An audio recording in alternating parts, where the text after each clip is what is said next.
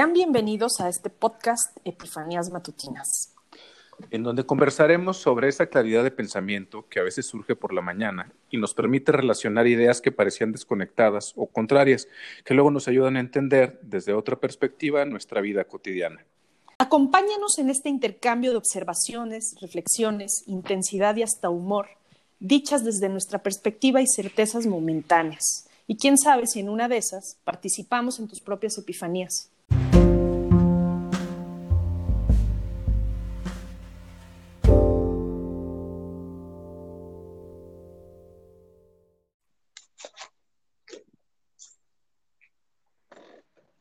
Buenos días, Paloma.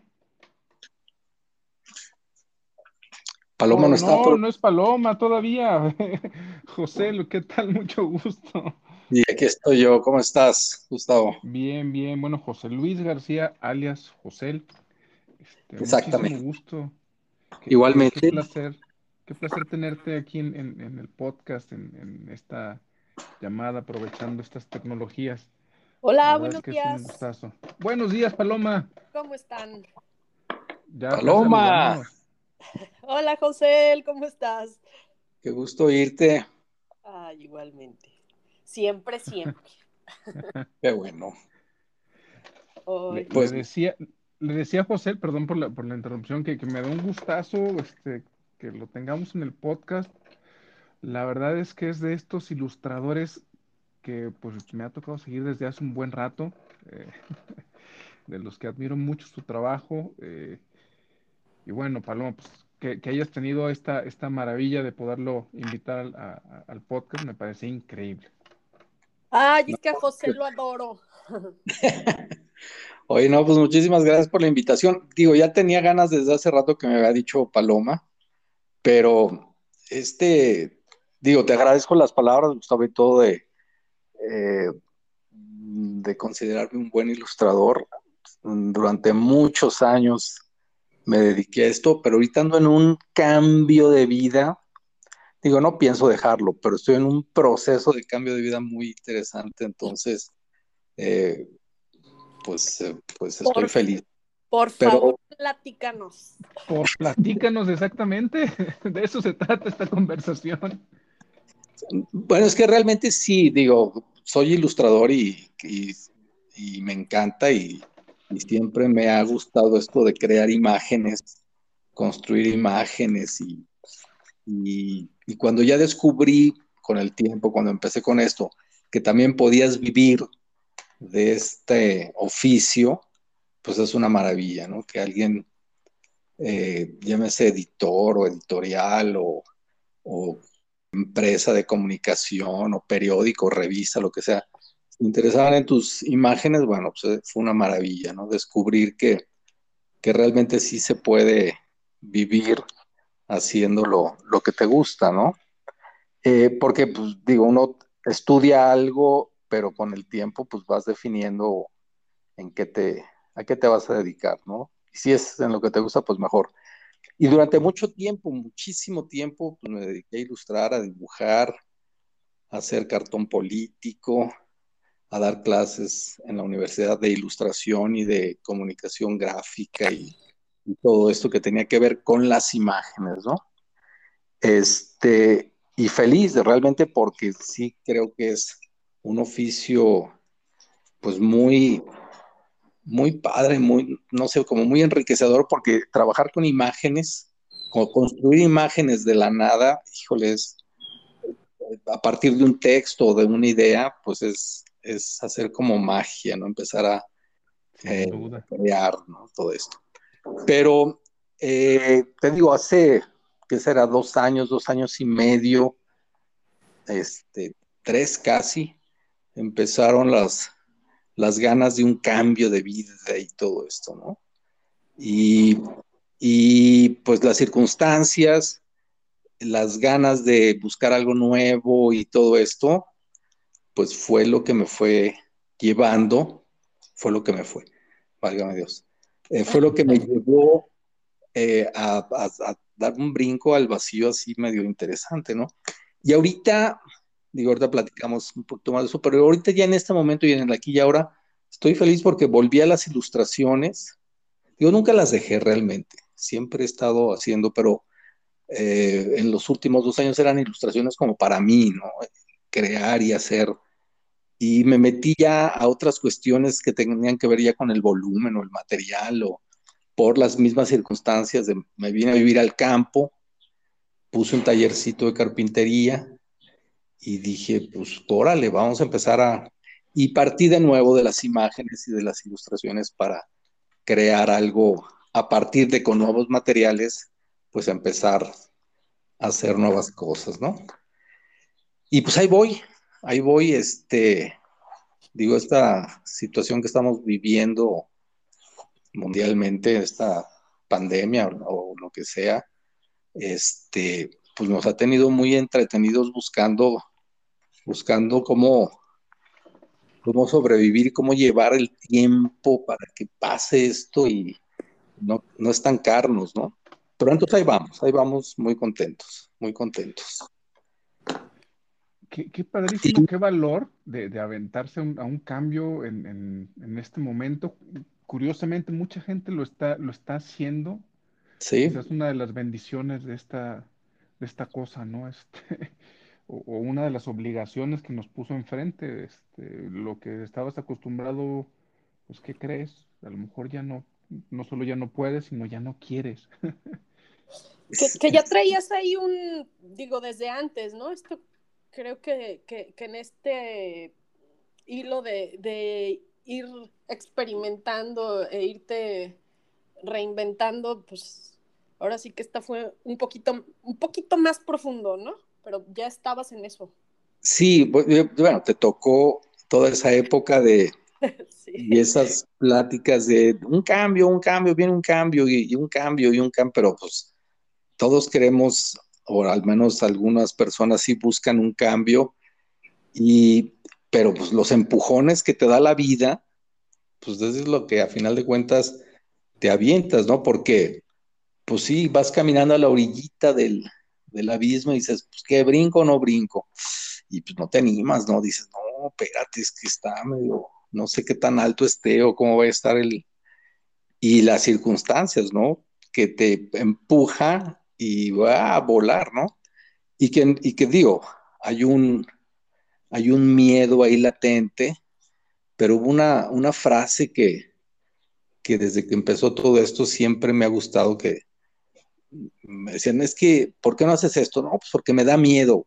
Pues hazlo con miedo, ¿sí? O sea, hay, un miedo bueno, hay un miedo que te ayuda como a, a que sí hagas las cosas y que no te paralices, ¿no?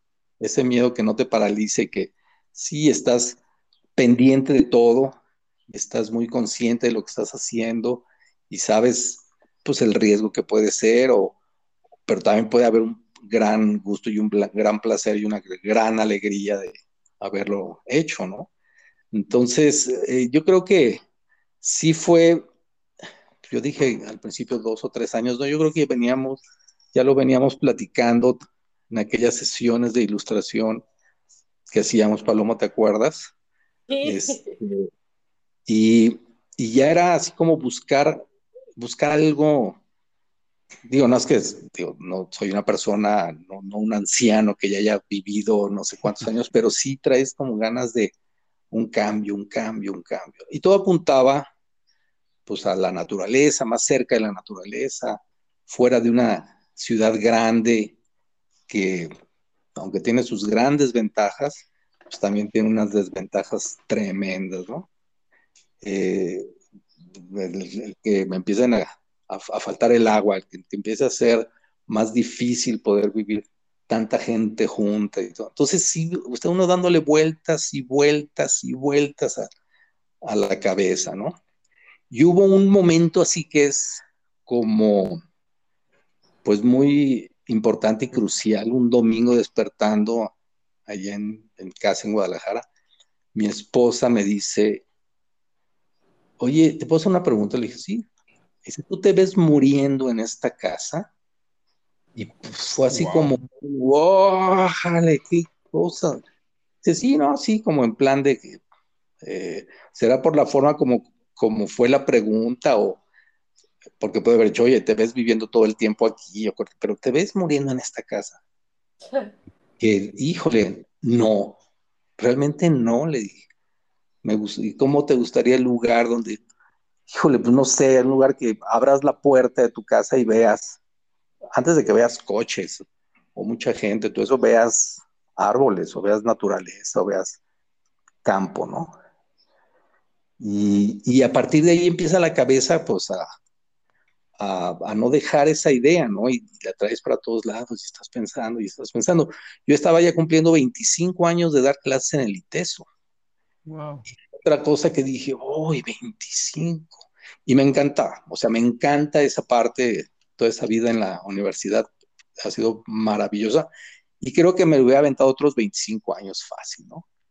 Pero en el momento, en el momento, así en la coyuntura que estaba viendo, dije, no, este, aparte me tocó a mí el ITESO cuando estaba, yo estudié ciencias de la comunicación en el ITESO, soy de la generación 80-84, o sea, ya voy a cumplir 40, no, ya cumplí más de 40 años que entré a la universidad. Bueno, eh, no, es que está tremendo el tiempo con eso. Y, y entonces estás en la universidad, en las afueras de la ciudad, y tiene un encanto maravilloso, ¿no? Si salías de la ciudad para ir a la universidad. Ahorita está atrapada en la ciudad y en una zona, pues muy fea, ¿no? Ya se acabaron, digo, en el ITESO están muy preocupados y mantienen los árboles, tienen un jardín maravilloso. Este, digo, todos los que lo conocen saben que no, echaré mentiras, se han preocupado muchísimo porque el entorno de árboles y, y, y, lo, y lo dicen, ¿no? En sus camiones ponen cuántas especies de aves están ahí en esos jardines. Y todo. Entonces era realmente un lugar o es un lugar que es como un oasis en la ciudad, ¿no? Pero las clases iban dando, iban cambiando, ¿no? Nosotros, la clase que yo daba en diseño, en la la carrera de diseño integral, que esa palabra integral como que, bueno, pero bueno, ese es otro tema. Suena pan ¿verdad? Dilo, dilo, ya los alumnos no eran como Sí, ya completo. sí, que exactamente, ni que fuera pan, ni que fuera otra cosa, ¿no? El diseño es diseño y, y si quieres hacer una especialización, bueno, pues ya buscarás, pero yo veía el diseño en el ITESO es para personas que les gusta el diseño, pero no están definidas en qué tipo de diseño quieren estudiar. Estudien ahí después ya. Pero si desde antes el chavo está definido que quiere ser un diseñador industrial, como Paloma, que se meta a una universidad de diseño industrial, o sea, para que, pero bueno, eso fue lo que hice. Exactamente, exactamente. Oye, eh, fue, fue lo que hice y seguí, y seguí soñando que iba al ITESO durante mucho tiempo. Bueno, dicen, que uno nunca se va del ITESO, ¿eh? Ay, es que sí está tan bonito. Antes, digo, siempre los jesuitas pues son muy cuidadosos de muchas cosas, pero sí son también un poco cursis. En... Entonces, esto de, me acuerdo en mi época del ITESO, decían que el ITESO era un lugar de encuentro yo decía, bueno, te encuentras aquí y, sí, realmente ya difícilmente te puedes salir de, este lugar y todo. Pero bueno, 25 años dando clases en el ITESO, en, en, una materia, en un, pues sí, en una materia o en una carrera como el diseño, que, uff, que cómo va cambiando, o sea, realmente eh, todo este asunto de las de, las, de la tecnología y cómo se integra en este trabajo y, y, pues digo yo que era de los, digo, hay maestros más que tienen más tiempo y tienen años dando, creo que debe haber sido más difícil para ellos, pero este, integrar estas nuevas tecnologías, qué difícil, qué, pero complicado, pero, pero no te podías pelear con no tener estos adelantos de usar una computadora, de tener las redes o de tener montón de cosas, ¿no? Entonces, Oye, José, perdón, pero ¿y en esta forma de hacer diseño de los chavos, cómo, cómo ves también la diferencia? Ay, ay, ay, qué pregunta. Bueno. Me encantó a mí. Una, una pregunta, una pregunta, una situación bien, porque, digo, yo empecé con alumnos que ahorita ya son, son diseñadores, tienen sus empresas y, y los veo y digo, claro, ese es el diseño que continuaba con nuestra manera de pensar en el diseño y todo, ¿no? Eh, y, que se pudieron adaptar a las nuevas, eh, a los nuevos modos de hacer diseño y de, y no tanto de, hacer diseño, sino de comunicar y de transmitir y de compartir el diseño y de vender el diseño y de hacer todo eso, ¿no? Digo, ahorita, y con esta situación, el que tú puedas hacer un trabajo, cerrar un, trato, hacer una negociación sin ver al cliente, o sea, yo cuando la primera vez pude mandar una ilustración a la Ciudad de México para que el editor la viera y me, me dijera en ese momento si pasaba o no pasaba la ilustración, dije, esto es, esto es otro, otro momento, porque yo tenía que viajar, yo preparaba mi paquetito de ilustraciones, bien, y me iba a México a hacer mi, entrega de ilustraciones y a comentar y todo y ver. Ahí me las revisaban y si me decían, híjole, ¿sabes que esta no está, esta no está padre? Esta no entra o esta sí entra y todo, o esta corrígele esto. Si urgía, tenía que quedarme, o sea, me llevaba material para, ahí tenía que arreglarlo y dejárselo. Si no urgía, pues me venía y la cambiaba y se las enviaba después por mensajería. Eh, mi, primer, mi primer trabajo, una revista que yo tenía muchas ganas de, ilustrar en ella, eh, fue, fue tal cual, me dijeron, es un bomberazo, son dos ilustraciones y las necesitamos para mañana. Entonces dije, ok, eran las 11 de la mañana. Dije, yo tenía un servicio de mensajería a la Ciudad de México que me hacían un servicio buenísimo porque la recogían a la hora que fuera y me garantizaban que el día siguiente a primera hora estaba esto. Entonces eh, dije, bueno, dejo de hacer todo lo que estoy haciendo y me enfoco en estas dos ilustraciones. Las termino, las empaco, les hablo a la mensajería, llegan, las entregan y el editor al día siguiente me habla, ya las tengo aquí, perfecto, muy bien, pasan y en dos días te mando otra asignación de otra ilustración. Será así como, ok, pasaste la prueba, no llegó a tiempo y no hay no hay ninguna. ¿Para qué revista era? Para letras libres. Ah, y que en esta época como que te está, está sufriendo mucho con este nuevo gobierno, pero bueno.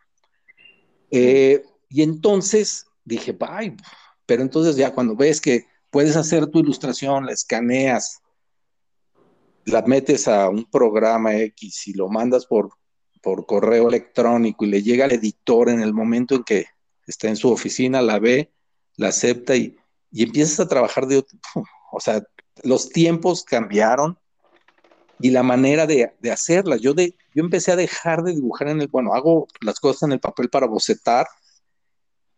Ya que tengo el boceto, lo escaneo, o sea, lo trazo en línea, lo escaneo y lo termino en, en Photoshop. Y entonces mis, mis acuarelas, mis pinceles, los lápices de colores empezaron a quedar para otro tipo de trabajos que pero parece que era la chamba que hay que enviarla y que todo. Entonces cambia radicalmente y obviamente dices, qué maravilla. Entonces lo empiezas a entender en la chamba y en la universidad, pues lo empiezas a entender.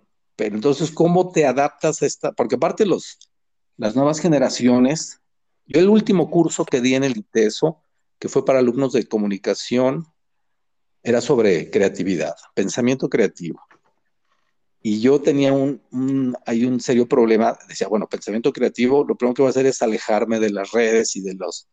Y no, el programa contemplaba el uso de redes, el pero más que como generador de estos pensamientos creativos, era como un recurso, una herramienta para poder hacer mejor tu trabajo, ¿no? Dije, perfecto, pues ahí está, ahí está. Eh, y entonces los alumnos, y te topas con un grupo de alumnos que van cinco pasos adelante, tienen el manejo de redes, de programas, de estos. Y empiezas a aprender de ellos para esas cosas. Oigan, pues, a ver esta presentación. Yo toda mi época de hacer presentaciones en, en PowerPoint o cosas así que y eran obsoletas, ¿no? Ellos llegaban con sus presentaciones de, digo, wow, no, bueno. Entonces, cedes a esa parte de, del avance que va llevando y la evolución que lleva la, la enseñanza en el, dices, wow. Y fue el momento en que dije, creo que es momento, no de dejar las clases, pero sí de tener esta parte. Y yo ya traía en la cabeza, habíamos empezado a buscar un lugar a donde irnos a vivir, y a donde íbamos buscábamos, a donde íbamos veíamos lugar y todo eso. Y terminamos acá en San Miguel de Allende. Entonces, pues yo ya con la idea de, porque cada fin de semana nos veníamos a buscar terrenos, terrenos, terrenos, ver, eh, ver casas o ver cosas y ver eh, qué nos puede servir para el proyecto.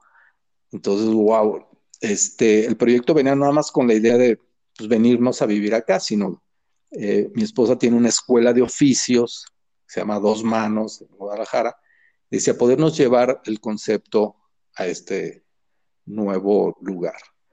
Entonces ya, porque una de las ideas primeras que fue lo que a mí me, hubiera gustado también, es haberme ido a Chapala o a Jiqui, que estás a un paso de Guadalajara, pero, pero en el concepto que traíamos de lo que queríamos hacer, decíamos, no, tampoco irnos tan lejos de Guadalajara, pero sí a un lugar que te ofrezca un mundo más, eh, más en este tono del, de los oficios, del arte, de las artesanías, de contacto con la naturaleza, de, y veíamos que San Miguel vienen muchísimos artistas y artesanos y gente que les gusta mucho el arte a pasar temporadas, a hacer sus trabajos, si, si les encantaba se quedan, y entonces empezó, empezamos a ver que es un mundo de arte muy, muy padre, muy, muy padre. Entonces, pues ya teniendo esa idea como más clara, el, lugar donde queríamos, pues conseguir. Entonces, yo todavía en estos últimos semestres que daba clases ya estaba con la idea del lugar a donde nos íbamos a ir. Entonces, la cabeza estaba la mitad del tiempo pensando en eso y la mitad en las clases. Y ya no me funcionaba muy bien porque, porque pues no te enfocabas así como de, de full time en esto, ¿no? Entonces decidí, hablé con mi coordinador, le dije, ¿sabes qué? Pues voy a hacer un break y este, ah, perfecto, perfecto. Pero ahorita pues ya el break, yo ya realmente no creo volver, y menos ahorita que no hay clases presenciales y todo ese tipo de cosas. Y que está cambiando todo esto, ¿no? va a ser otra cosa. Yo digo, yo todavía me fui del ITESO con mis clases de presenciales, de, estar en contacto ahí con, con los chavos. Y ahorita no, entonces sí dije, bueno, como que el timing ha sido como mm, pues, muy a tiempo para no tener que enfrentarme a estas nuevas cosas. Y ahorita lo veo con mis amigos. Mis amigos maestros jóvenes no tienen problema. Mis amigos maestros de mi edad o más grandes les ha costado mucho trabajo. Realmente es complicado el, tener que dar clases a partir de una... y más de diseño. O sea, el diseño se siente, ¿no? es así de a, la distancia, ¿no? Diseño lo, lo sientes y lo platicas en cortito. Entonces sí fue, fue un momento en que dije, ya, en este momento, ya. Y se juntó con un montón de cosas en mi propio trabajo, ¿no? Eh, el asunto de que el que 10 años hacer cartón político para un periódico y en los últimos encuentros que se había con cartón, yo nunca, yo no he sido un cartonista político como, como los que son de, de ¿cómo se dirá?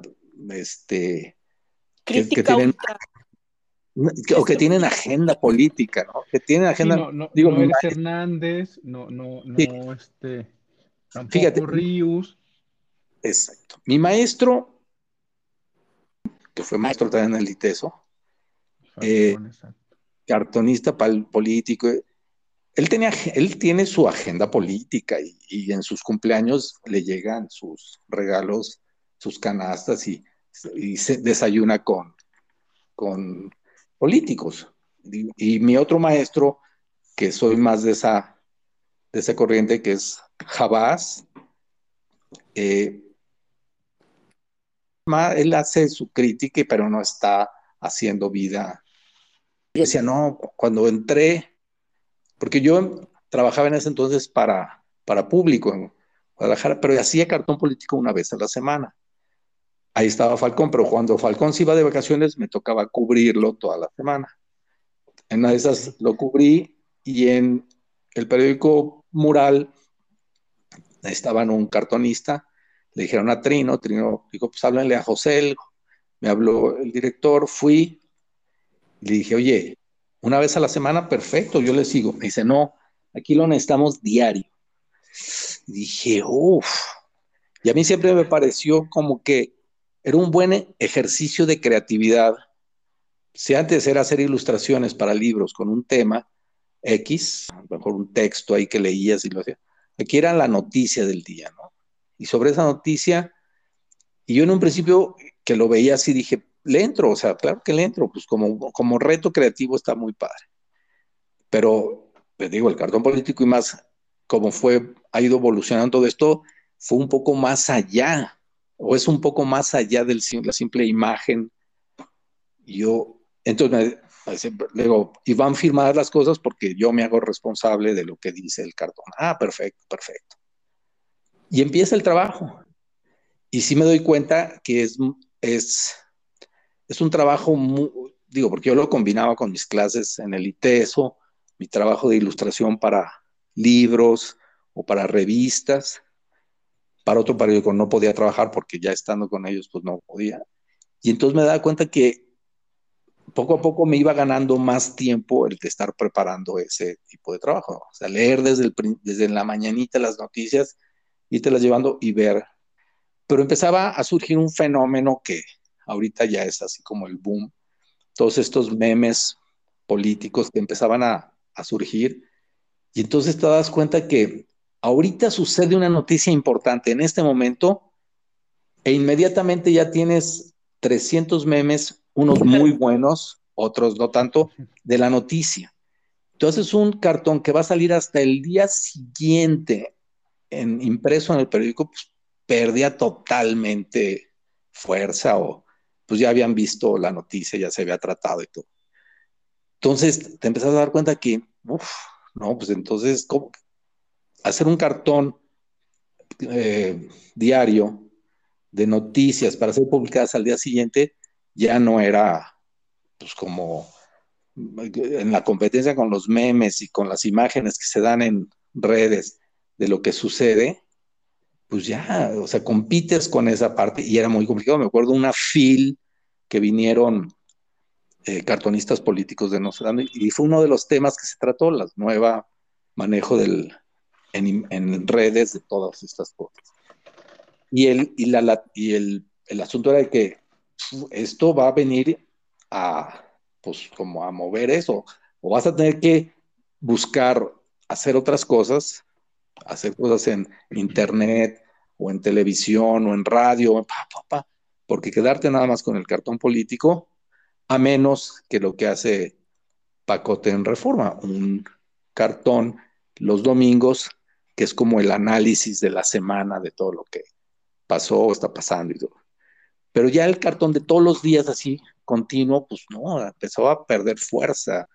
Yo ya no tenía la fuerza como impacto de noticia, porque pues ya la noticia ya tenía un día que había sucedido y, ya habían pasado. La, relevancia ya no era la misma, ¿no? Exactamente. Entonces, todo eso, dices, no. Entonces empezaron a juntar un montón de cosas. Y ya el momento en el que. Uh, ¿Qué pasó? No, no, sigue, sigue. No, no, dime. Te iba a preguntar. O sea, es que en, en todo esto de tu catarsis, que, eh, porque yo creo que no, pues, así, qué infeliz eras, que, este, o que algo malo estaba pasando, o sea, creo que no, ¿no? Entonces. Afortunadamente no. Porque. Afortunadamente.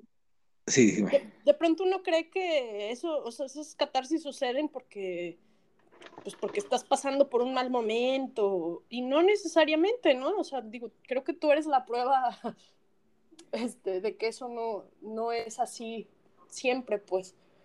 Este, pero sí, sí de una necesidad de movimiento, dirías tú.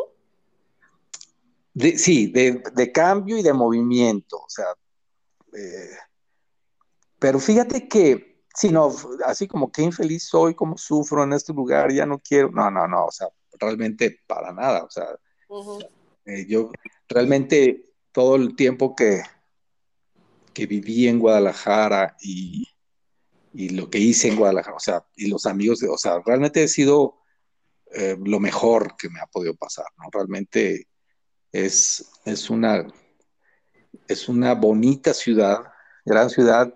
Digo, lástima que, pero bueno, es que son muchos temas, pero yo me, fíjate, yo me acuerdo una vez en, un, en una FIL vino un diseñador ilustrador italiano que traía a dar conferencias y dije, ah, yo voy a ir a verlo y, y dio una conferencia ahí por, un hotel que estaba ahí por López Mateos. Estoy hablando de hace muchísimos años, en cuando hacían, eh, venía la Filcon y que no, todavía no en Expo hacían todos estos eventos y buscaban otras sedes. Entonces fue, dio conferencia y dio tres días de taller, un ilustrador italiano. Y lo primero que nos recibió diciendo, felicidades, tienen una ciudad hermosa, pero aguas. Si a esta ciudad le quitan los árboles, ah, es una ciudad muy hermosa por los árboles que tiene. Si a esta ciudad le quitan los árboles, va a ser un espanto de ciudad. Y sorpresa. Ahorita un espanto de, digo, si a alguien que le gustan los edificios y le guste mucho el cemento y le guste mucho y todo, pues, los centros comerciales vas a decir, wow, que cada vez se parece más a cualquier ciudad gringa. Pero, y este señor decía, es que los, o sea, cuiden esos árboles es una maravilla. Y todavía, fíjate, entras a Guadalajara, no sé si te ha pasado a ti, Paloma, cuando vas a Guadalajara, que entras por López, por Lázaro Cárdenas y los árboles, dices, claro. O vas a partes donde todavía los cuidan mucho, como Jardines del Bosque o Chapalita, o que dices, claro, los árboles son los que, los que van a. Entonces, la ciudad. Es que me habías preguntado de, no, infeliz para nada. Y y una necesidad de movimiento y de cambio, sí. Decía, híjole, es que como que estás llegando a un punto en que dices, eh, ya llegué como al techo de, ¿qué más sigue? ¿Qué más, qué más puedo? Y bueno, y sigues cumpliendo años y los hijos crecen y ya tienen sus vidas y sus trabajos y dices, pues ya como que se puede uno animar a hacer cosas que, y, sucedieron a lo mejor dos cosas sí muy, muy importantes eh, en Guadalajara, que ya fue como, te digo, ese empujón final que ya nada más estás esperando porque pues, estás como, sí, no, ya, sí, me voy, ya la tengo, ya está el terreno, ahora, ¿cuándo empiezo? No, espérate, vamos a ver qué onda. Y nos un, un, domingo nos salimos a la, a la ruta, a andar en bici, todos regresamos a las Digo, salimos en el día, regresamos a media tarde y pues, estaba abierta la puerta, botaron la chapa y nos vaciaron la casa. Dije, chale, qué horror. No, pues qué horror, qué horror, qué horror. menos cosas que cambiar. Dije, esto quiere decir que va a haber menos cajas en la mudanza, perfecto. No, y dije, qué gacho. Entonces, pues, en el siguiente cartón, obviamente, hago algo sobre la inseguridad y, y todo esto y de que realmente pues no hay una respuesta y que estás indefenso, ¿no? Pero como ciudadano ante todo este caos, ¿no? Pues dices, bueno, pues ni modo, si no se cuida uno con los vecinos, pues tenemos que hacer algo, no sé qué. A la semana o a los 15 días más o menos, semana y media, eh, el director del periódico, oye, pues quiero hablar contigo. Entonces yo pensé en mi ingenuidad, ay, mira, pues me va una liviane porque pues fue fea la experiencia y todo. Y él me dice, oye, pues nada más decirte que pues ya no te podemos pagar. Ah, Entonces, en ese momento que estás sentado enfrente de dejas de oír lo que está diciendo y empiezas ya con el, momento llegó. Ahí está. Yo salí de ahí y le hablé a Lulu, mi esposa, le digo, oye, pues este, no, pues aquí ya se acabó. Y me dijo, eh, le digo, ya no me pueden pagar y, dejo el periódico. Y lo que me dijo fue, perfecto, vamos a lo que sigue. Sí, vamos a lo que sigue. Y pues ya se empezó todo. Y ya tuvimos mucha suerte. Después nos hemos topado con gente, digo, yo sí creo que hay gente que son como ángeles y están ahí y están para echarte una mano y todo. Ah, cuando empezamos con este, ya el proceso de hacer el cambio, eh, pero tenemos que vender todo, porque dijimos que dejamos, yo en un principio dije, no, dejamos la casa y nos vamos a ver. Y cuando un amigo arquitecto nos hizo el proyecto de lo que queríamos hacer, ya teníamos el terreno, dijimos, no, pues no podemos hacer todo, va a tener que ser en partes. Y otra amiga que aparece también de Los Ángeles, me dice, yo te voy a, que ha construido aquí en San Miguel y en otros lugares, me dice, yo te voy a dar una recomendación, dos nada más. Para hacer lo que vas a hacer, ten el proyecto definido y ten el dinero completo. No lo hagas en fases como te vaya cayendo el dinero. No sabes qué puede pasar y si se te queda el proyecto a medias, pues ya te quedaste a medias. Y ten el proyecto porque los cambios que vas haciendo es dinero y tiempo y eso. Dije, perfecto. Entonces, cuando el arquitecto nos presenta el proyecto, dijimos, no, pues no podemos empezar porque es, ahí está el proyecto, pero no hay lana para hacer todo eso. Pues órale, pues a vender. Entonces, esa fue otra parte. Pero dije, no, ¿cómo? Hay que dejarla, la casa, los hijos, y empiezo a pensar en todas las cosas. El miedo, el miedo. ese miedo que está ahí de que y pues ya pensando y este, eh, te duermes con la, dando vueltas a la cabeza o te da insomnio y te estás dando vueltas a la cabeza, dices, pues, pues ni modo, o sea, ya es el cambio, el cambio de a de veras. Fui con, de esas veces que empiezas a ir a, terapias, pero no terapias, porque no, es de una vez y vas con alguien que te, te lee las cartas o el café o que Los Ángeles y que te dan consejos y todo entonces ya decían, bueno, ¿y por qué no vendes? Dije, pues sí. Vendiendo va, a haber el recurso para poder hacer el proyecto y ya. Y si ya no tienes a dónde llega, pues ya, de eso es otro, es parte de la nueva etapa, ¿no? Y pues ya, vender y, y vámonos. Entonces, sí fue como el cambio, porque yo cuando venía aquí a San Miguel a ver todo empecé a ver, ah, en la Universidad Allende, ahí voy a dar clases. O sea, me daba cuenta que traía el rollo o la inercia de los, de, todos los años viviendo en Guadalajara, haciendo un X trabajo y... Ibas a camino, tu vida en otro lado. Exactamente. O vienes de camino, nos gusta mucho agarrar el camino de, de Guanajuato para que es una carreterita chiquita, muy, y el paisaje es muy padre y todo. Y pasas por un periódico que se llama Correo, que está ahí en la... Yo me acordaba cuando yo iba siglo XXI y el, las oficinas, decía, ah, mira, aquí sería bueno venir a ver si hay chamba. O sea, me, cachaba yo como, ah, sí, cambio de lugar. Ajá, cambio de lugar, pero voy a seguir haciendo lo mismo, lo mismo. Y no, ya con el tiempo te das cuenta que el cambio es, o sea, un cambio de raíz implica por esa palabrita de reinventarte, dices, ¿cómo me voy a reinventar si no yo sé hacer esto? Pues a ver, a ver qué onda, ¿no? Y, y como yo me vine para supervisar todo lo que iba a ser la obra y, y la construcción y todo esto, me vine a vivir para acá, renté un cuartito en, en un barrio aquí de San Miguel y venía entonces ya fue un cambio de, me, vine, Lulu se quedó en Guadalajara porque a dos manos seguía, yo me vine siete meses, y duró toda la obra, siete, ocho meses haciendo esto y viviendo ahí. Entonces ahí sí me di cuenta, porque ya no había ni tiempo de hacer que ilustraciones, pues cuáles ilustraciones, o buscar chama de maestro, ¿cuál? Maestro de obra termina siendo. Entonces, y ahí, ahí ya dije, es que esto ya es es la nueva etapa, ¿no? pero te digo, esto del, de la vida es tremenda, o sea, realmente eh, tienes que estar bien y bien parado porque todo lo que va a pasar que no, que no es responsabilidad ni tú tienes injerencia en eso, te tiene que agarrar bien. Si te agarra mal, ya te llevó.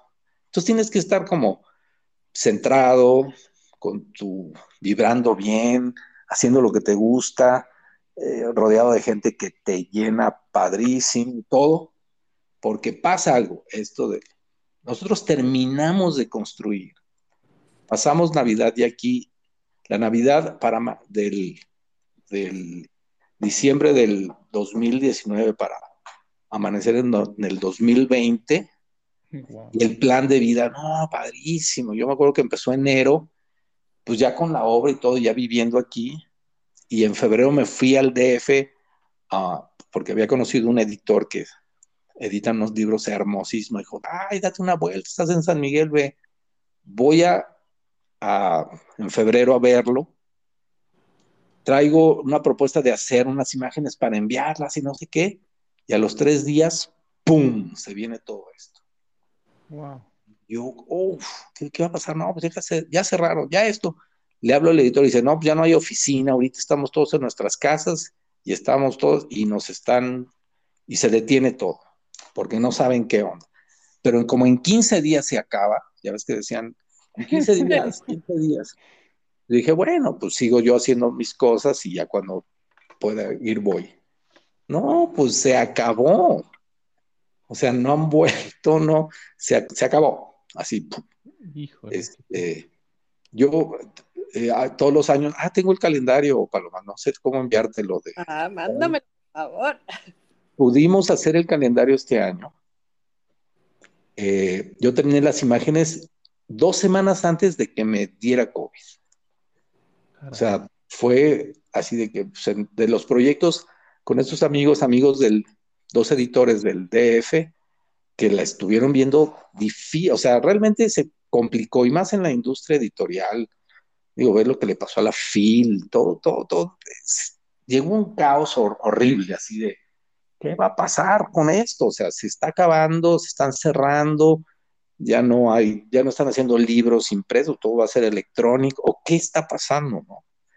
Entonces, pero, nosotros ya aquí en San Miguel, entonces dijimos, a ver, pues sí, nos encerramos, digo, aquí te encierras y estás pues, en la naturaleza y lo puedes llevar un poco mejor con toda la angustia de en Guadalajara.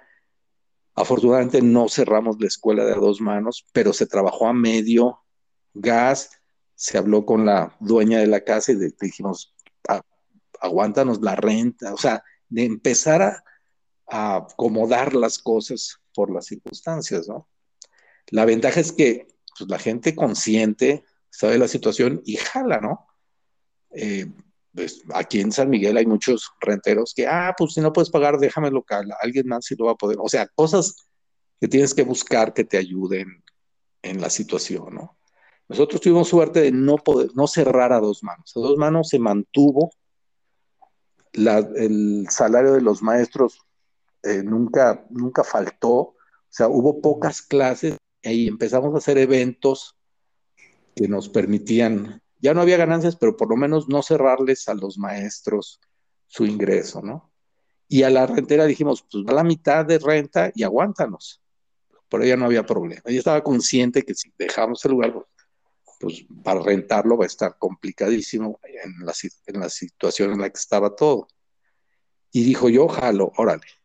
Digo, ya esto te estoy hablando de un año y cacho, y ha sido muy bien porque esto se ha mantenido. Y, y, y nosotros acá, pues no íbamos a Guadalajara, pues ¿para qué íbamos si está todo tenido, todo? Entonces nos quedamos aquí y nos pusimos a producir y a trabajar y todo y hacer. Entonces te digo, salió lo del calendario y todo, pero ¡pum! En octubre, finales de octubre, noviembre, me, me da esta cosa del COVID. Y me da feo, o sea, aparte fea, fea, fea la cosa. Y en el, acá en el cerro, entonces yo decía, ¿qué voy a hacer? Estoy en el cerro y cuando ya vi que empecé, o sea, no, mi COVID no se quedó en perder el olfato o el gusto, es más, nunca los perdí, pero se fue la bronca a los pulmones directamente, ¿no? Ahí fue cuando comprendí, fíjate, cuando comprendí ese concepto de, eh, es una persona en edad de riesgo. porque yo digo, cumplí 60 años, que sí dije, ay, cabrón, se oye durísimo. Se yo cuando mi, mi, papá cumplió 60 años, dije, no manches, ya está eh, viejito. Entonces dije, wow, esto está horrible. Pero volteas a ver a todos tus amigos, dices, pues, pues está como igual todo, ¿no? Pero ya cuando me enfermé y venían las enfermeras a tratarme, yo les decía, es que yo me siento bien, o sea, yo, pero se me quedaban viendo con cara de, ay, señor, tiene 60 años, por favor, así que tranquilo y entonces dije, ok, pero tomamos la decisión de no irnos a un hospital porque estuvo a punto de irme o a Guadalajara, agarrar y viajar a Guadalajara como pudiera, o aquí en San Miguel o en Celaya. Dije, pues, porque ya era así como, no, no, no, tienes que irte a un hospital, tienes que irte a un hospital, porque empezó a bajar mucho la oxigenación y todo ese rollo que... Y yo dije, esto está horrible, o sea, ¿cómo que ir a un hospital? Y por suerte, son de estas personas que te topas.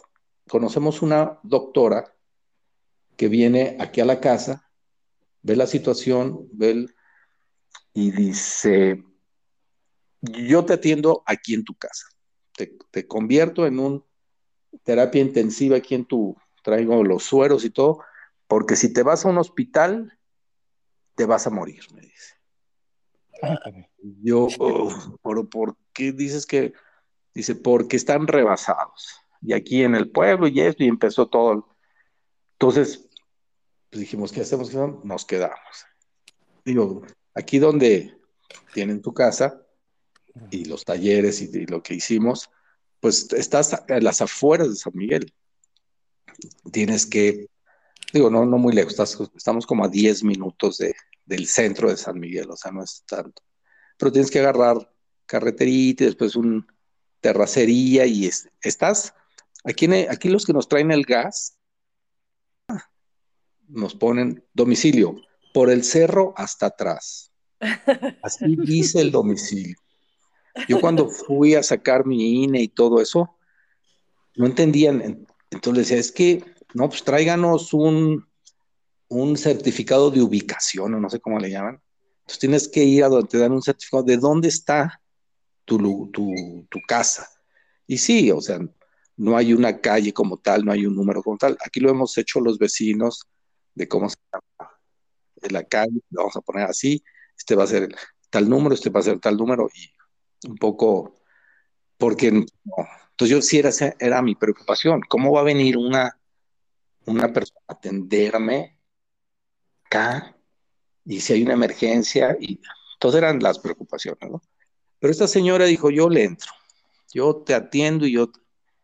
Y, y a partir de ahí, pues ella me hacía visitas cada tres días con sus enfermeras, traía todo el numerito y donde cuando sí comprendí que estaba, en, pues no, sin peligro de que se complicaran las cosas, fue cuando tuvimos que recurrir al oxígeno.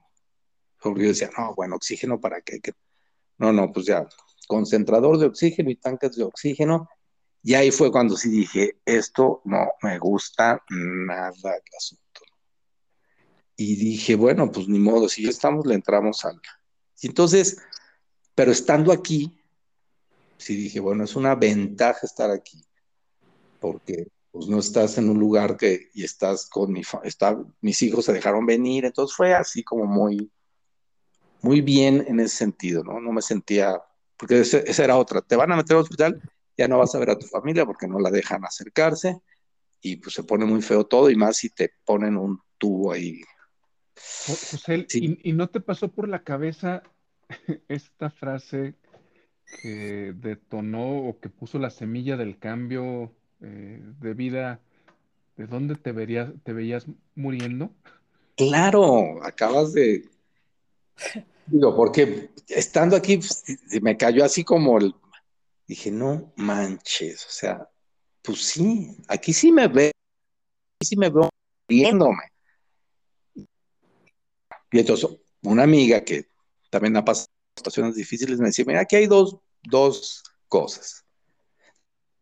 Yo no podía hablar, yo me, me comunicaba con un pizarrón, entonces, y hacía monos para decir las cosas, porque estaba mucho, o sea, no podía hablar, se me iba el aire y entonces, entonces no hables, dibuja.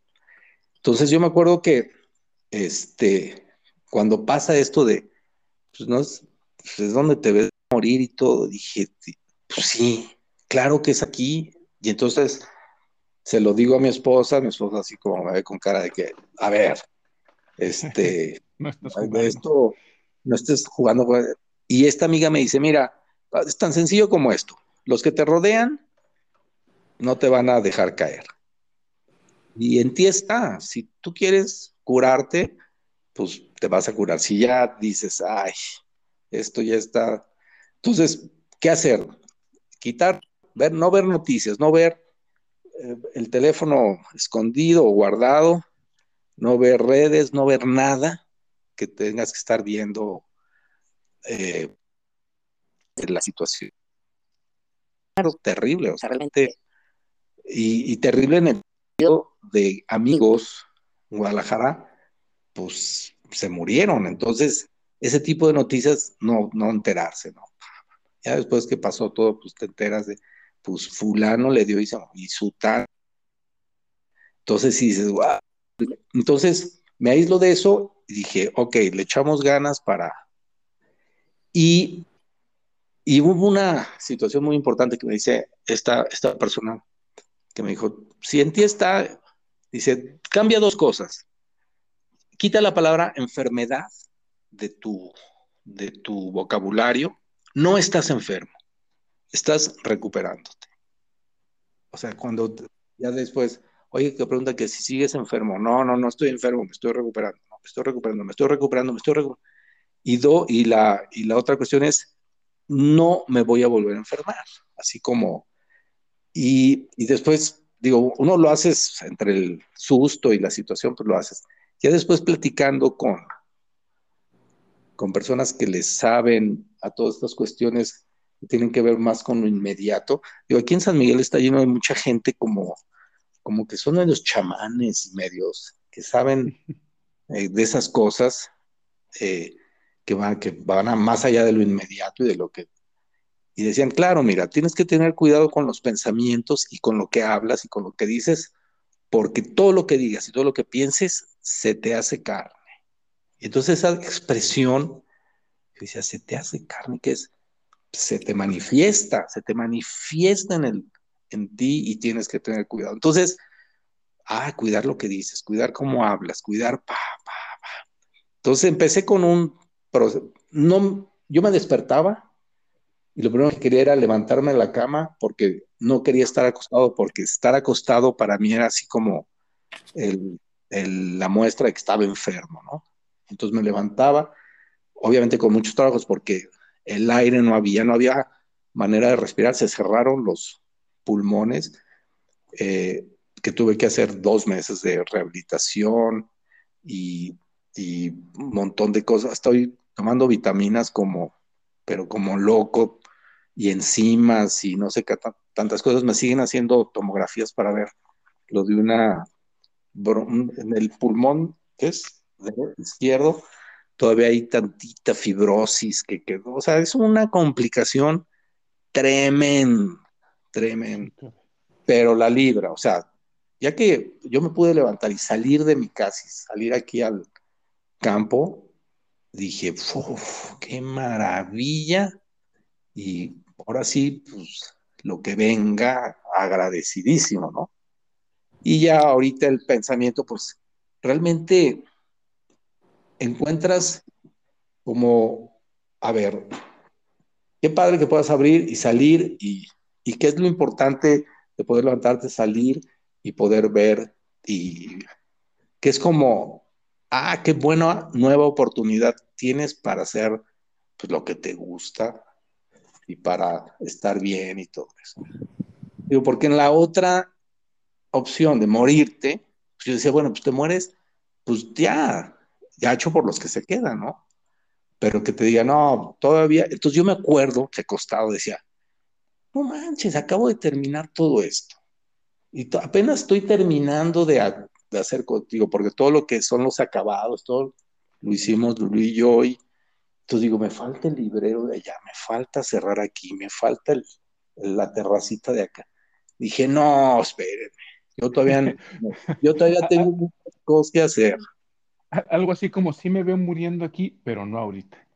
Exactamente, exactamente. Oye, ¿y no? ¿Y cómo el aire se convierte o tienes conciencia de que es algo tan importante, ¿no? Algo que, que de alguna manera hacemos tan obvio. Oye, es que no respira, o sea, no sabemos respirar o se nos olvida respirar. O sea, es, es ahora, eh, digo, tuve, mi hija, mi hija es maestra de Waldorf en Todos Santos. Cuando supo la noticia, se cerró la escuela por allá también por cuestiones del COVID y dijo, me voy para allá. Y se vino un mes, estuvo todo diciembre aquí. Me ve y me dice, ok, pues sí, está seria la cosa porque pues, está feo la situación. A ella le dio COVID, pero ella creo que igual que a ti, Paloma, nada más el gusto y el olfato se le fue, pero, pero pasó bien todo. Y se vino para acá a estar un mes. Entonces me ve y me dice, a ver, lo primero, esto es de mucho tiempo y necesitas tener paciencia. Porque yo le dije, no, yo creo que en, dos semanas ya estoy bien. Me dice, no, mes y medio mínimo. Yo dije, mes y medio, sí.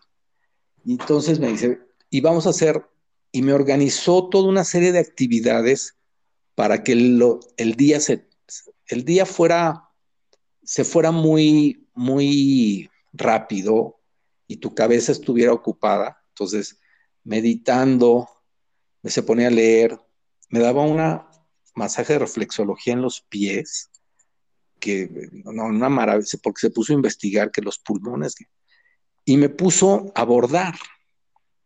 Porque, porque a sus alumnos en, en Todos Santos, a los chavitos en la escuela Waldorf, los enseñan, por ejemplo, a tejer antes de enseñarlos a leer. Y entonces tienen toda una teoría de la... Y entonces en la bordada, me decía ella, la bordada es muy importante porque tienes que empatar la manera de meter el hilo y sacar el hilo con la respiración. Meter el aire y sacar el aire como estás haciendo el trabajo de la bordada. Y, lo, y dos, hay un concepto de que cuando estás bordando, estás hilvanando la vida, porque estás creando algo que no estaba, estaba una tela sin nada y estás haciendo algo hilvanándola. Entonces yo dije, perfecto, yo le entro. Y me puse a bordar, porque ella quería que tejiera, pero le dije, no, tejer sí me cuesta mucho trabajo porque hay que ser muy hábil con las agujas. Y la bordada está bien porque aparte, pues yo hacía un dibujo y después le ponía el hilo. Es como una evolución de tu lenguaje, ¿no?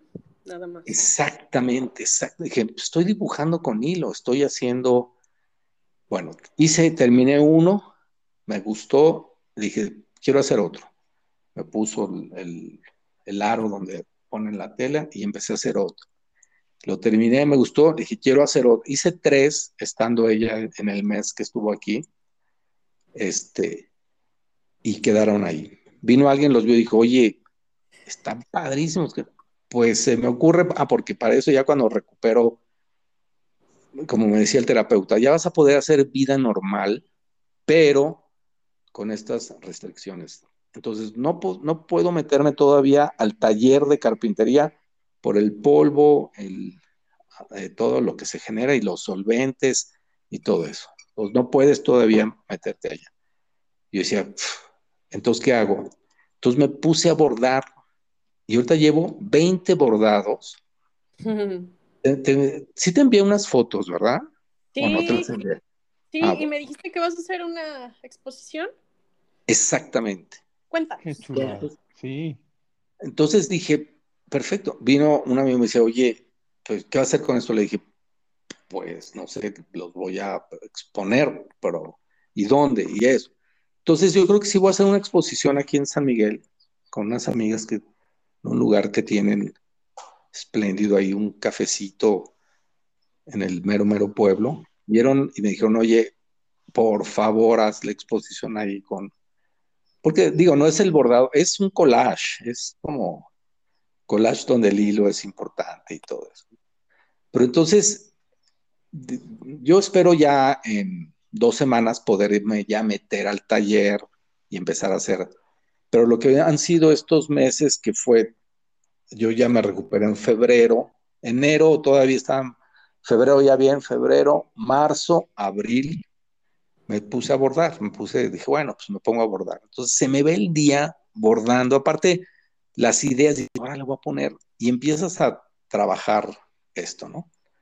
Entonces viene un amigo a la casa y, me dice, oye, un amigo que eh, con él hicimos proyectos en, en Guadalajara de libros y todo, y de los monos y los dibujos, sabía de eso, y me dice, qué manera de reinventarte con esto.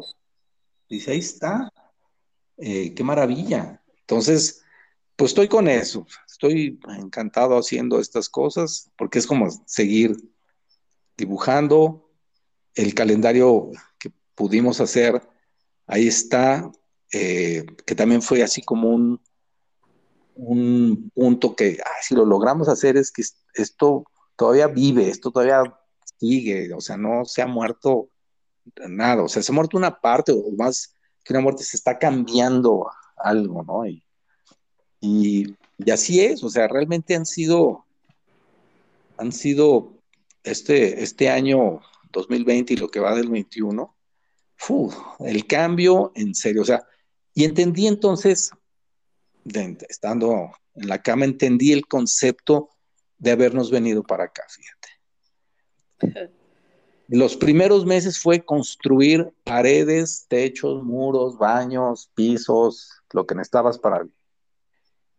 Eso fue la primera parte. Y esta segunda parte, la reconstrucción de uno para poder hacer vida aquí porque no nada más es tener la casa y, ya me, me, meto y ya vivo aquí, no. ¿Qué, tienes que reconstruir o construir ahora hacia el interior para poder estar aquí adentro? Y estos tres meses del COVID con la recuperación y con todo, fue eso. Cuando estábamos construyendo, yo aquí estuve con un maestro de obras haciendo todo. Y Lulú desde Guadalajara con puros telefonazos me conseguía todo el material. Ya hablé a Querétaro, te van a llevar el acero, ya te van a llevar la varilla. Eh, estoy viendo por teléfono. Entonces aquí yo ya recibí. Exactamente. Y enfermo, Lulú hablaba por teléfono, ya conseguía la doctora que va a venir, las medicinas también, el tanque de oxígeno ya lo tengo y van a ir por él. Vamos a ver. Y entonces dije, de la misma forma como fue construir todo esto, y con la enfermedad fue construir o, volverme a construir o, construirme. Y Lulu le hablaba y yo venían, recibían y entonces empecé a entender, dije, claro, ¿cómo pensaba yo que iba a poder vivir aquí si, me, si no me construyo para vivir aquí? O reconstruyo, porque, porque el cambio, el cambio es es eh, de raíz y el cambio es de todo. si te traes, si te traes cosas de allá, no, pues dices, pues nada más fue, ¿Qué cambio de lugar. ¿Qué hay, diferente en ti? ¿Qué hay diferente en ti, José, a partir de esta reconstrucción? Fíjate que se, acabó el miedo, porque dices, a ver, eh, realmente el miedo estando sano, el miedo estando enfermo, el miedo haciendo las cosas o el miedo no haciendo las cosas, eh, yo no te que dices, si me estorba ese miedo, ya estás en problemas. Si lo aprovecho, ah, pues, este, las primeras noches que no podía dormir porque estaba aterrado, este, un amigo me manda un mensaje, me dice, ¿tienes miedo? En las noches. Le dije, muchísimo. Dice, invítalo a dormir a tu cama. Súbelo a tu cama, que se acueste y platícale todo a tu miedo. Y yo, ok, sí. Y empecé a darme cuenta que, pues no es, digo, porque miedo a morirte es una, realmente es una, lo voy a decir así, es una tontería, ¿no? O sea, no es que, no, es que me dio miedo, porque no. Digo, me daba miedo hay un espejo aquí en mi casa y cuando me tenía que levantar para ir al baño, me veía de reojo y esa imagen que veía enfermo, dije, uff, qué terrible. Entonces me empecé a cachar que el miedo era más bien en cómo, cómo voy a estar, cómo voy a terminar, postrado en una cama, atenido a un tanque de oxígeno o que me lleven, me traen. Ese era el miedo, ¿no? Y ahí es cuando decía, no, no me gusta, no me gusta para nada esa situación, tengo que recuperar todo lo que, porque eso sí está gacho. Entonces, todo se enfocó, o la fuerza, o la ya, en lograr, si esto, digo, ya fantaseando, viendo, si esto me hubiera tocado vivir en, en la ciudad, en la casa, no sé cómo hubiera estado, o sea. Y ahí sí veo la diferencia de yo, José, hace tres años, o yo, José, ahorita, o sea, que la, la fuerza para poder decir, con, esto continúa, sí, este es el lugar en el que sí me veo morir, claro que aquí me veo morir, pero no ahorita, como dices. Oye, José, Oh. Eh, hace, hace tiempo que, me llama mucho la atención, este, digo, siendo, a mí me tocó vivir un poco de cerca como todo el proceso de catarsis y cómo empezaste a cuestionarte cosas. Y, siempre me ha dado curiosidad preguntarte, una, este, si, si Lulu también tenía esas inquietudes, pero la otra es cómo, cómo ella digo, obviamente es tu esposa, pero hay algo ahí en, ella que, pues, este llamar por teléfono, este ponerte las cosas para, o sea, ¿cuál, cuál dirías tú que ha sido como su papel? Híjole, eh, fíjate, yo creo que, yo creo que no es de este planeta, fíjate. Lulu no es de este planeta. Te voy a decir una, les voy a decir una cosa que a mí me, cuando ya caí, me dijeron, sí, tienes COVID y, y está muy feo porque fue una carga, a mí la persona que me lo contagió tenía una carga viral fuertísima, que, falleció a los tres días. a mí cuando me dio, me dicen, porque aparte me dio bronconeumonía junto con el COVID. Entonces eran una infección espantosa y todos tenían que, unas temperaturas. Entonces yo dije, Lulu, si Lulu se enferma, ya valió gorro esto, porque pues todavía no llegaban los hijos y estábamos solos aquí. Bueno, Lulu sin tapabocas en muchos casos.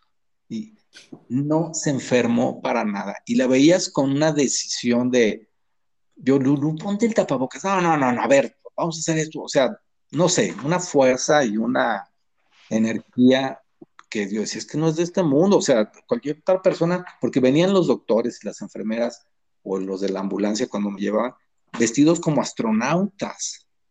Y veías a, veías a Lulu, y Lulu, ponte el tapabocas, van a decir que no, no, no, no, no pasa nada, a mí no me pasa, y no me pasa, y no me. Entonces, una fuerza y una energía y una no sé qué, que, que bien, ¿no? Y cuando, digo, porque una de las grandes, digo, ventajas de esta pandemia o de esta situación o de esto que estamos viviendo es donde tocando vivirla y con quién te está tocando vivirla, ¿no? Y ahí defines muchas cosas. Ahí sí dices, híjole, eh, o rompes o sigues, o... Y, nos dimos cuenta con el mismo proyecto de la construcción de, de, todo esto y el proyecto de reconstruir y salirnos del, del COVID, la fuerza y la energía y la conexión que, que tenemos, ¿no? Y te das cuenta y dices, va, o sea, fue vital, fue vital el tenerla y, y cómo resolvió todo. ¿Cuántos años llevan juntos? Que esa es una pregunta muy bonita porque eh, siempre tengo que hacer cálculos porque eh, no sé si decir desde que la conocí 41. El próximo año, en el 2022, Cumplimos 40 años de que la conocí en, yo la conocí en la Sierra Tarahumara, en unos campamentos allá en Chihuahua, en el 82. Estaba el Mundial en España, me acuerdo muy bien. Y este, exactamente. Y, íbamos todos los veranos a unos campamentos en Chihuahua con los jesuitas. y ella iba de participante y yo iba de staff. Y ahí la conocí hace 40 años. Nos casamos, vamos a cumplir, duramos dos años de novios, nos casamos 38 años juntos. Pues digo, yo ahorita veo a mi, a mi hija, sobre todo, digo, claro, o sea, porque siempre uno anda pensando, no, no, no, es poquito tiempo, es poquito tiempo, pero no, ya pasó un montón de tiempo, montón de tiempo. En la edad de los hijos se, se siente en los años, ¿no? Es el, eh, tienes el parámetro ahí de cómo pasa el tiempo, ¿no? Porque uno dice, no, yo me siento igual, yo me siento bien. Y los hijos, así, cuando vino Ana Paula, decían, no, es que yo, había un momento del día que yo me sentía muy bien, porque algo pasa, es una enfermedad muy extraña, aparte a todo mundo le da de manera diferente y cada médico trabaja de manera diferente, con lo que le funciona. Es una enfermedad que no saben cómo, entonces tienes que experimentar con medicinas que ha hecho un médico, preguntar cómo le están haciendo. o sea, es, terrible, o sea, no, es, nos agarró a todos sin saber qué onda. Y, y entonces, ay, ¿por qué iba a decir? Estaba diciendo algo antes de, decir de los médicos. Con, lo de los hijos. Y los hijos. Ah. te sentías bien cierta hora del día con, con, Ana Paula. Exactamente. Entonces yo decía, me siento bien. Me decía, a ver, levántate y camina a la puerta. Y no podía. Porque pues, no tenía aire, no tenía energía. Y dije, no, no, no, no. Entonces no estás bien. O sea, bien que puedas hacer lo que tú quieras y todo. Entonces, como que la, es la conciencia que muchas veces te hace falta este, como papá.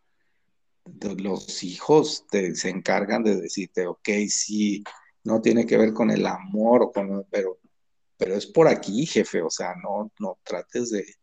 Y Ana Paula fue vital, y Pablo también, aunque pasa que Pablo vino dos semanas, tuvo que regresar, y Ana Paula sí se estuvo mes y cachito viviendo todo la...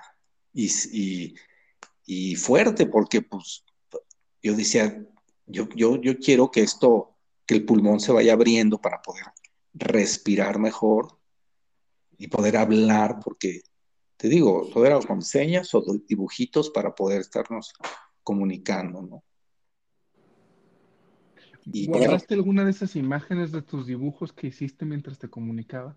Sí, fíjate que, fíjate que hacía, son de esos pizarroncitos que después borro, pero hacía el dibujo y le tomaba fotos Lulu y se las enviaba a la doctora.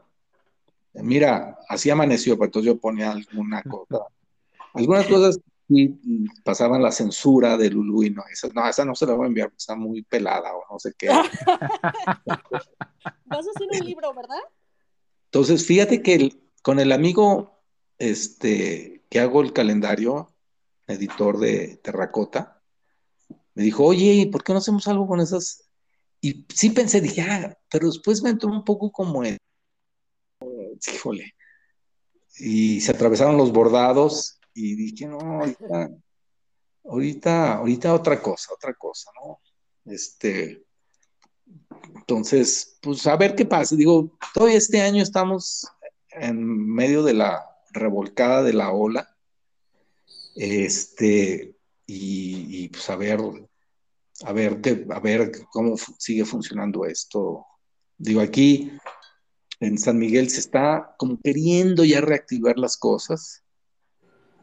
Eh, a ver si en un par de meses abrimos ya el taller aquí de Lulú y todo eso. Si no, pues eh, digo, en Guadalajara, increíble, pero se, ha reactivado. Fíjate que la gente realmente trae una necesidad entre el cambio y, un, reinventarse y de aprender cosas. ¿eh? pero, volviendo un poco más a los orígenes, algo más manual, no tan digital todo, sino, por ejemplo, clases eh, en a dos manos, clases por, por internet, imposible, o sea, es bien complicado. Este, y, aquellos que ya han vivido la experiencia de tener una clase presencial con la maestra, pues no, no, no se pueden adaptar y necesitan. Y entonces la misma gente te pide, entonces simplemente bajamos la cantidad de alumnos que puedan estar ahí para que puedan ir y teniendo sus clases presenciales y todo eso, ¿no? Entonces... Que, yo creo que nació una conciencia sobre el sobre el tema de los sentidos, ¿no? De tocar, ahora sí que de oler y de... Totalmente. De, Totalmente. de una manera, pues con lo digital se había estado, eh, no sé si, no diría perdiendo, pero sí, este, pues quitándole valor, ¿no? Y entonces ahora... ¿Está desmaterializando? ¿Perdón? Quizá desmaterializando un poco. Sí, como, sí, sí, ¿no? Como, ahora sí que como, como sin, sin tierra, ¿no? Sí, fíjate que yo veo un poco como el, volver a lo básico. Este, y a lo. Sí. Justo, justo esto del bordado, cuando, cuando decías que descubriste el bordado, pensé en cómo, eh, pues, dejaste, dijiste que dejaste de, de, dibujar este, para irte a lo digital, y esto del bordado es como, como caminar exactamente al otro lado, ¿no? O sea, ok, ya no se justifica el dibujo porque existe lo digital, entonces voy a bordar porque el, que tenga una, tres dimensiones o el que tenga una textura justifica que lo haga mano, ¿no? Claro, sí, sí, sí. El, te voy a decir una de las grandes ventajas de, de esta situación que dije, bueno, soy afortunado porque sé de situaciones de personas que han pasado por lo mismo y es otra situación. La única gran ventaja es que yo, al vivir esto, es que no tuve dolor.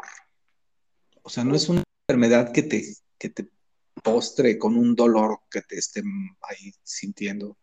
No, o sea, la bronca era no poder respirar. Digo, eh, tenía también su, su gran problema pero no había dolor. Entonces yo cuando ya controlaba, porque amanecer era lo difícil, empezar a levantarme en la cama, ir al baño, ahí eran los momentos más complicados porque el pulmón estaba totalmente cerrado, había que abrirlo y lo abrían, digo, la doctora que me atendió ciertamente pues traía todo lo, que se necesitaba entre sueros, inyecciones, masajes, golpeteos en les, o sea, hacían que se abriera el pulmón.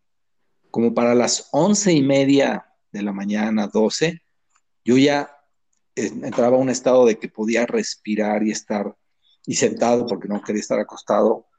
Bien, bien, avanzaba el día. Yo como para las 6, 7 de la tarde me sentía perfecto. Pero, pero perfecto. Y te digo que, y sin el dolor y eso, pero mi respiración se normalizaba. Parece que la cortisona que, ah, porque me inyectaban cortisona como loco, pero la cortisona que el cuerpo eh, naturalmente con el tiempo que te va, algo pasaba ahí que me sentía yo muy bien. Y era el momento en que yo decía, yo ahorita puedo, siento que me puedo levantar, subir, salirme de aquí, caminar, irme a... Pero no lo podía hacer, entonces, pero me sentía muy bien. Y la verdad es que no había dolor. Entonces era cuando aprovechaba para hacer un montón de cosas así más lúcido, más todo, ¿no? Llegaba la noche, me acostaba, dormía perfectamente bien. Realmente, digo, obviamente traía las 24 horas del día el oxígeno. Entonces, eso sí era así como un atenuante que decía, híjole, pues me siento bien, pero no estoy bien, porque si traigo esto pegado aquí en la nariz, pues no, no. Y el miedo se convertía en no tener que depender de eso de por vida, ¿no? Y ahorita hay amigos que pasaron y la tuvieron difíciles, que aún ahorita todavía necesitan el oxígeno. Y eso sí, pues. Pero entonces aquí la ventaja es que no pasó eso y que tuviste el tiempo, o sea, las manos, movilidad en las manos, muy bien para poder hacer todo lo que, lo que pues, me ponía Ana Paula como terapias, ¿no? Terapia ocupacional. Sí, fíjate que yo, ya ves que soy muy, me gusta mucho coleccionar cosas y chácharas me dio un tiempo por, por, comprar juguetes de armar o cosas de armar, pero compraba siempre dos para una guardarla y otra armarla. Y porque siempre había tenido la idea de que los que coleccionan, cuando coleccionan las cosas empacadas en su empaque original y todo, son así como piezas muy, muy valoradas, ¿no? Pues yo cuando llegó Ana Paula, se metió allá donde tengo el, el taller, y sacó todos los eh, juegos y cosas de armar que tenía ahí empacadas y me dice, terapia de armado también en los días. Entonces yo le dije, no, no, espérate, no, no, no. Esas cajas no, esas guardan. No, estas vamos a armar. Y entonces armé todo lo que tenía ahí también para, para de colección. Y entre cosas de armar así, rompecabezas, pero de tres dimensiones y unos juegos muy padres. Fue la terapia ocupacional 100%, la que la cabeza esté ocupada, que no te den tiempo de empezar, ay, pinche enfermedad, ay, es el COVID, ay, esto, ay, ay, y, y te vas para abajo, ¿no? Sino que la cabeza esté ocupada haciendo cosas y, y haciendo, y haciendo, y haciendo, y, y respirando, y, no se te olvide respirar, y respira, y respira, y respira, y respira. Y ahorita pues ya salgo a caminar es respirar como todo, ¿no? O vas manejando y vas haciendo consciente la respiración, vas haciendo consciente la respiración, vas haciendo con... Y, el cambio de montón de cosas, ¿no? Eh, en este cambio que me preguntabas de, del antes y ahorita, es como fijarte en esos detallitos eh, que estás viviendo y que estás haciendo y que antes pasaban. Y ahorita sí es, eh, ¿cómo te vistes? ponerte los calcetines, todo el movimiento que haces de las manos, de cómo te agachas, de qué pasa con la respiración, qué pasa con, qué, cómo... Tanto del mindfulness, ¿no? sí, sí, no, tremendo. Yo cuando sentí que ya estaba del otro lado y bien, fue cuando me pude bañar solo. Cuando ya me pude, que no traía oxígeno y que me pude, eh, dije, ya la libré de esto, porque la parte más horrible era, porque sí, la doctora decía, oye, hay que bañar, porque pues los enfermos, uno de los problemas es, es esta parte, y es donde entra el agüite que dices, depender que alguien te bañe porque no puedes hacerlo, es, es muy gacho, muy, muy feo, muy, no sé. Entonces, ya cuando, porque antes era entrar con el oxígeno, y quitarlo a ratitos y sentado y, horrible. Ya cuando lo pude hacer solo. Es como un poco repasar todo lo aprendido en tu vida, ¿no? Sí, sí, sí, sí, exactamente. O, la caminada, la caminada. Fíjate, y ponerte a leer. Me conseguí un libro que está buenísimo, que, que tiene que ver con todo esto porque habla sobre la evolución.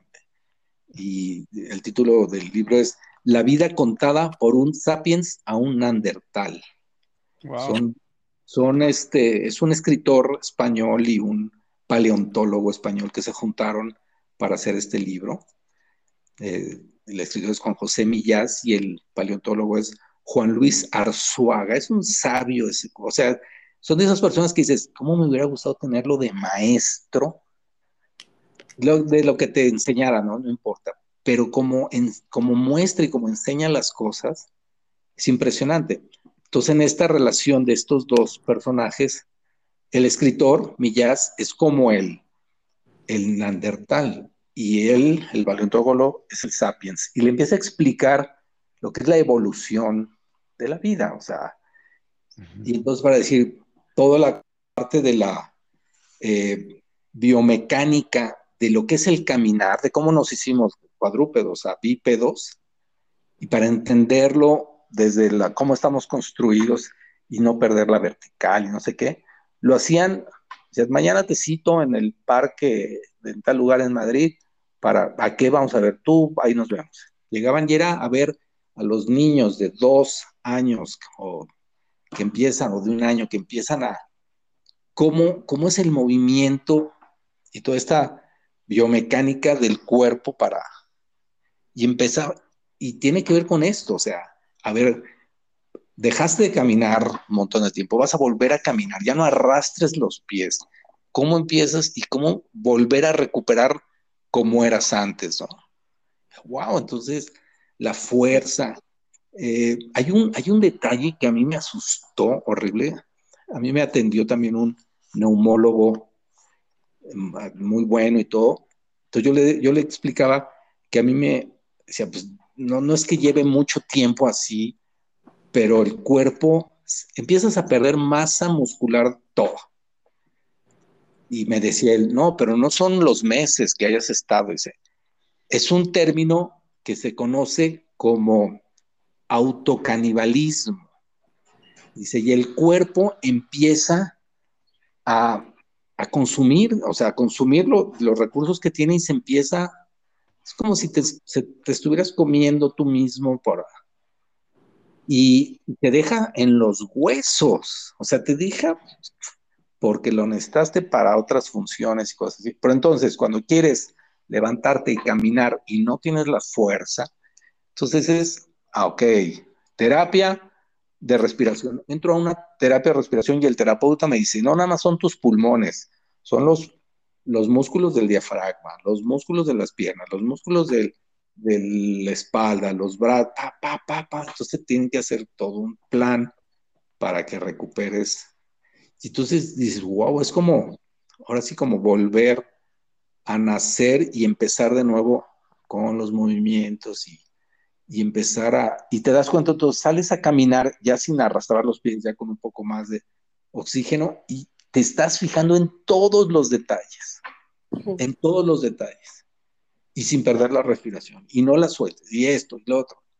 No, sí, es, es impresionante, pero bien padre. Bien, bien padre. Oye, me, me digo, ya nos pasamos un poco de tiempo, pero quisiera decir dos cosas. Una es, me recuerda un poco esta conversación que tuvimos con Eloy y con César, que, que hablaban de cómo decían algo así como si te fueras dejando para tu yo del, o, tu yo del futuro te fue dejando cosas, algo así decía, ¿no?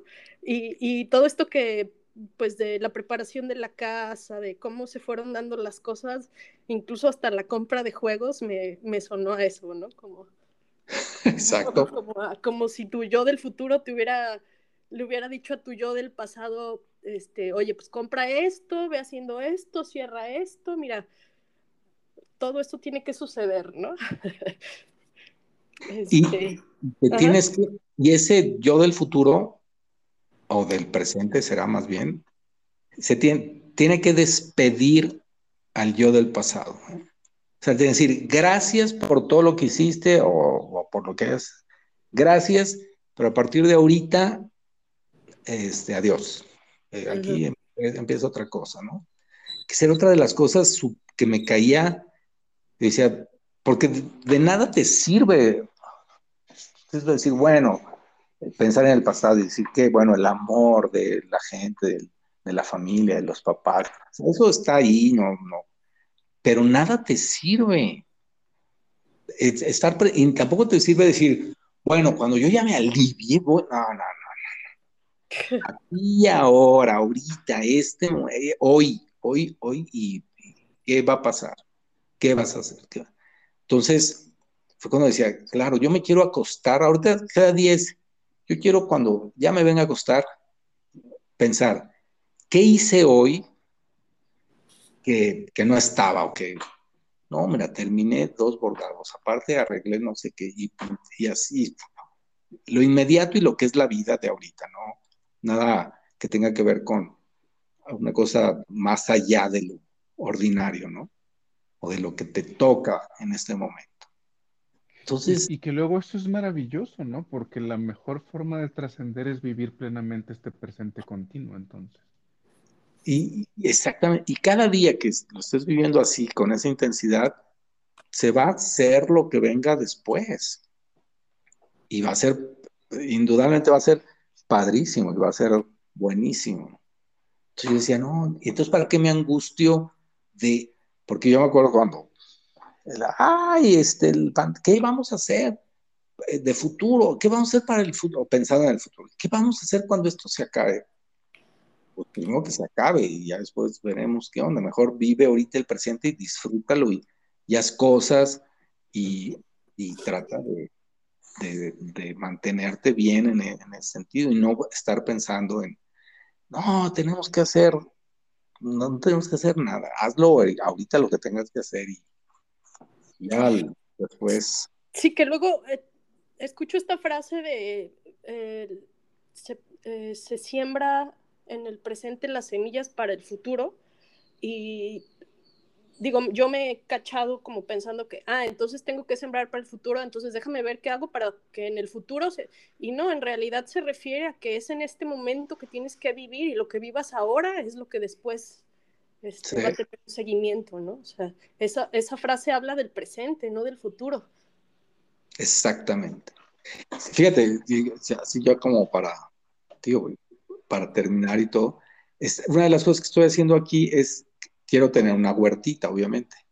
Y tiene que ver mucho con esto porque es impresionante lo que, digo, lo que tienes que aprender para eh, lo de la germinación y de todas estas cosas, que es ahorita, ¿no? Entonces yo me acuerdo que pensaba, ah, sí, la germinación, hice unas cajas de madera para ahí sembrar y, y un espacio y todo, pero después empiezo a pensar, aquí hay una plaga de repente de chapulines o de hormigas que se acaban todo, arrasan con todo. No, pero las, qué, híjole, entonces ya no me clavaba en las germinaciones de las plantas porque ya estaba angustiado pensando que se las van a comer las hormigas y los chapulines allá afuera, ¿no?